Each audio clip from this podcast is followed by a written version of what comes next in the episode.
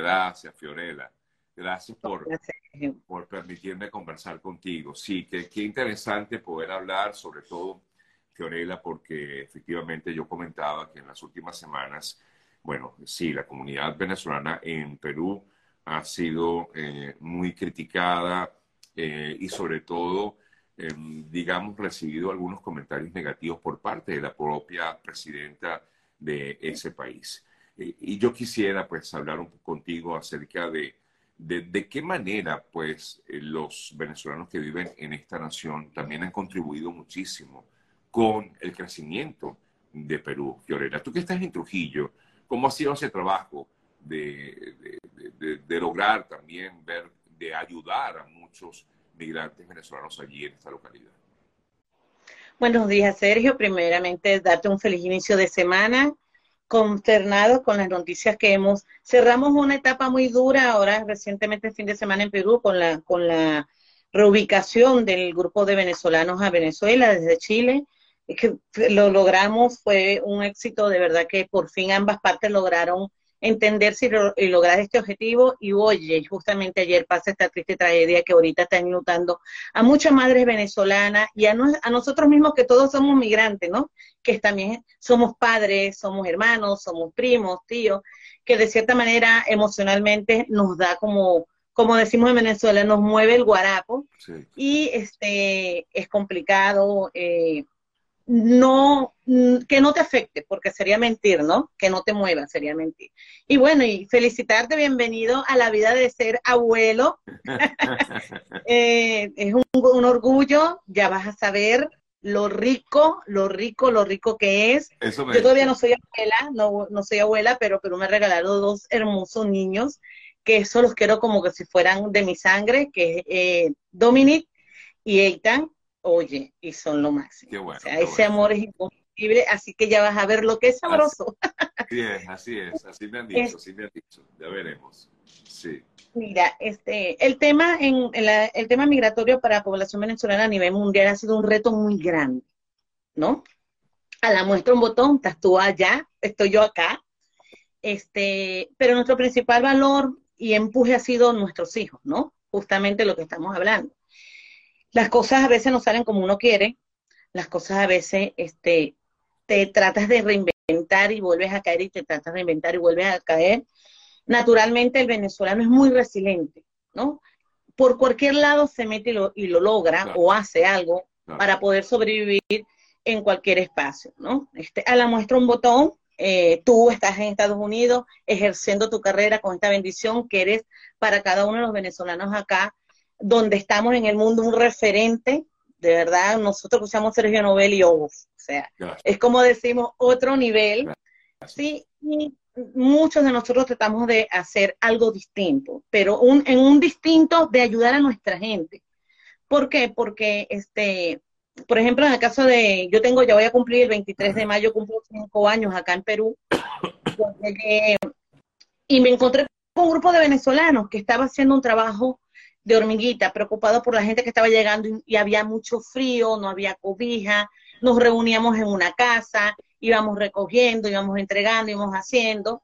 Este, la dinámica de la vuelta, que el, alarma que estaba generando Perú a nivel mundial en cuanto a la migración venezolana, te estoy hablando de 2018, pero para nadie es un secreto que la migración venezolana en Perú viene desde el 2012, 2006, hay una dinámica allí con temas de asilo político por distintas eh, personalidades reconocidas en nuestro país que también están haciendo vida importante acá en Perú, como referencia de esto Nancy Arellano, Oscar Pérez, Marta Fernández, ¿no? que vienen de esas etapas. Este, em, estar allí, hacerlo, vivirlo, atender a nuestra gente, nos fue despertando este, esa, ese empuje, tenemos que hacer algo. Tenemos que hacer algo, pero el hacer algo es, primeramente tenemos que estar regularizados regularizarnos nosotros como ciudadanos extranjeros en un país que no es el nuestro, que no podemos entrar a hacer lo que nos da la gana, sino que tenemos que cumplir normas y reglas. Y la otra, de crear un espacio, ¿verdad? Con las indicaciones, con la asesoría legal que correspondía en ese momento para crear lo que es ahorita la Asociación de Venezolanos Ahora, Fiorella, definitivamente lo que estamos hablando, amigas y amigos, con Fiorella Fernández, ella representa a esta Asociación de Venezolanos en, en Trujillo, Perú. Y eh, hemos querido conversar con ella para conocer, eh, efectivamente la pregunta que quiero hacerte es cómo eh, tratar de cambiar esa, esa visión que tienen algunos peruanos de que todo venezolano que llegó a Perú es un delincuente como efectivamente y que lamentablemente ha sido así, algunos se han portado mal, ¿no? Eh, y esto, entonces, claro, es lo que más resalta, es lo que más llama la atención. ¿Cómo hacemos para contrastar con esa mala imagen que tienen algunos en esta zona, eh, Fiorella? Sergio, el reto es grande, pero las cosas no son posibles de hacerlas si no las luchas. Y nosotros ahorita en Perú, todas estas organizaciones, porque en Perú habemos 30 organizaciones, de las cuales 15 están regularizadas. Y es una atención de manera directa a la población venezolana. Ojo, esto no excluye a la población de acogida y mucho menos un colombiano, a un ecuatoriano, a un chileno, porque estamos dando estas asesorías migratorias a un argentino. No, nuestro eh, balance es negativo porque la población en lo que vende en el Perú es la prensa amarillista. Lamentándolo mucho, es una realidad que nosotros día a día, cada vez que nos paramos, eh, mi equipo, tengo un equipo maravilloso, directivo y de voluntarios que estamos haciendo un trabajo de hormiga, que estamos sembrando para después recoger, este, ha sido un poco duro, porque nosotros tenemos una casa de atención en Trujillo. Pregúntenos quién de la, de, la, de la prensa ha ido a la casa a ver qué estamos haciendo. Ninguna. Pero pasa cualquier hecho, roban una cartera, golpean a alguien, jalan un celular, es lo primero que sale primera plana. Los, eh, planas, los venecos, los venecos en Trujillo, los venecos en Lima. Sí hay algo importante que tengo que mencionar. La, zona donde este, se ha aumentado desde el 14 de abril hasta ahorita, el tema de xenofobia ha sido el aumento de 560%.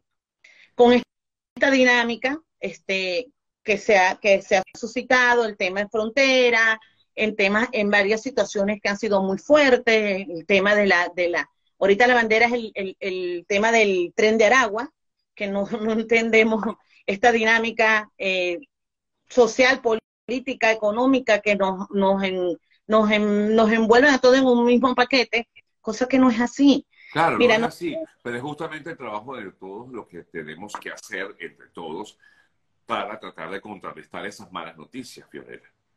Es correcto. Y eso es lo que está haciendo la Asociación de Venezolanos en Trujillo. Nosotros tenemos cuatro años, vamos a cumplir este, este 12 de diciembre, cinco años fundados, de la cual es ahorita el reporte, porque mañana justamente tengo una, una presentación con el grupo de migraciones y de salud de OIM acá en Trujillo.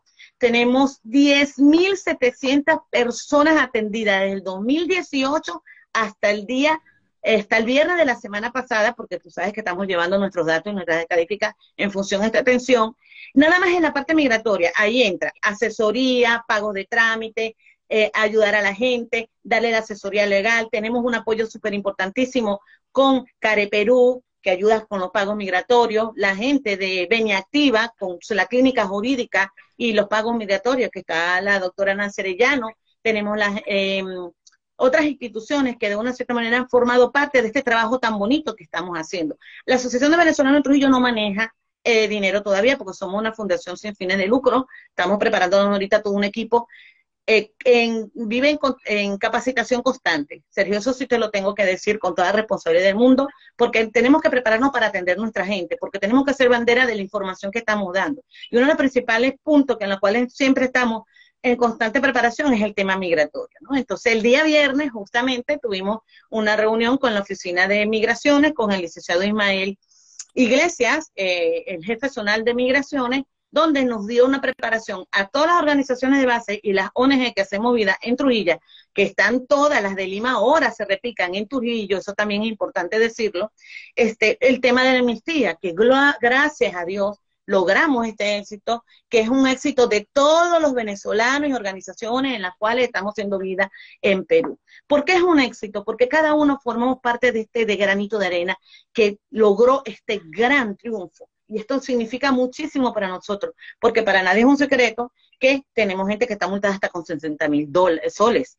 ¿Quién puede pagar eso? Si aquí un, un día cuesta 30 soles trabajar sin estar en planilla. Entonces, es una dinámica que de verdad nos permitió a nosotros lograr este triunfo. Ahorita estamos esperando que Migraciones dé la, el aval para la continuidad de seis meses con el CPP para terminar esta, esta regularización que ha sido súper importantísima y además que hay que reconocer que es el único país que prácticamente está dando una regulación de manera inmediata y estando inclusive ilegal, ¿sí? Porque entras con el CPP, tiene las oportunidades hasta el 2020 del 2021, se tuvo, hay una buena alcance en función a esto, y en este momento, recientemente tuvimos una reunión con el jefe de migraciones, con la gente de GRTM acá en Trujillo, y logramos eh, eh, la siguiente información que para mí es importantísima referirte, porque es el tema de migratorio, que es el punto de lanza, ¿no? Que estamos manejando. En, Trujillo tenemos 100.000 venezolanos. De estos 100.000 venezolanos, 50.000 están fuera de regularización migratoria. Ojo, pero esto no quiere decir que por medio de, migraciones y relaciones exteriores, porque también hay que reconocer el trabajo que está haciendo relaciones exteriores por medio de el refugio, la calidad humanitaria que se están dando para, para que la gente ya tenga una regularización. Este del 2021 al 2023 tenemos 7.743 carne de extranjería entregado en Trujillo nada más. Del 2021 al 2023 se han entregado 14.078 CPP. Esto quiere decir que tenemos un buen número, casi 22.000 venezolanos ya regularizados, ¿no? Y esto es importantísimo resaltarlo porque ha sido un trabajo mancomunado, las organizaciones de bases, este, con nuestras jornadas, las atenciones en los espacios donde estamos cada una de nosotros a nivel nacional trabajando, luchando porque nuestra bandera de toda ha sido, y principalmente la de la Asociación de Venezolanos en Trujillo, es documentación. Documentación migratoria, por refugiado, por, eh, eh, por las calidades migratorias. Porque acuérdate que tenemos refugio, que es solicitante de refugio, asilado y carnet de extranjería por vulnerabilidad. Ahora te, y consulto, eh, Fiorella, ¿por qué todavía no hay gente que se logra regularizar? Es muy difícil lograr esa regularización en Perú. Hay varios temas. Entre los principales que nuestra gente está saliendo sin ninguna documentación en Venezuela. Ok, no tienen, no tienen pasaporte. Ese, es el principal. Y en la dinámica de nuestras jornadas migratorias, Sergio, se están presentando con anta de niños nacidos. Es que ni siquiera han podido sacar una partida de nacimiento en nuestro país. Entonces, eso complica porque acá entre los requisitos está cédula de identidad, partida de nacimiento o pasaporte. ¿Sí? Entonces, hay, una, hay una, hay una cierta ventaja, es que puedes presentarlo vencido y te dan cierto tiempo para entregarte el documento que tú entregues una carta consular, que acá en Perú, en Lima, está en la oficina de la Embajada de Venezuela, cuesta 60 dólares el documento, es un proceso que se toma la cita, pero por ejemplo, la persona que está en Trujillo le sale bastante costoso hacer este trámite porque no nada más pagar en dólares el servicio, sino que tiene que viajar de Trujillo a Lima. Y estamos hablando que estamos a 12 horas de distancia, como decir de Guayana a Caracas. Wow. Sí, es, es bastante lejos y los pasajes con la condición que vive nuestra población, que para nadie es un secreto, que la población venezolana es una población que está en alto riesgo de vulnerabilidad y se suma a la población peruana que también tiene una condición vulnerable bastante compleja y complicada. Porque eso tengo que decirlo, Sergio, porque es la realidad.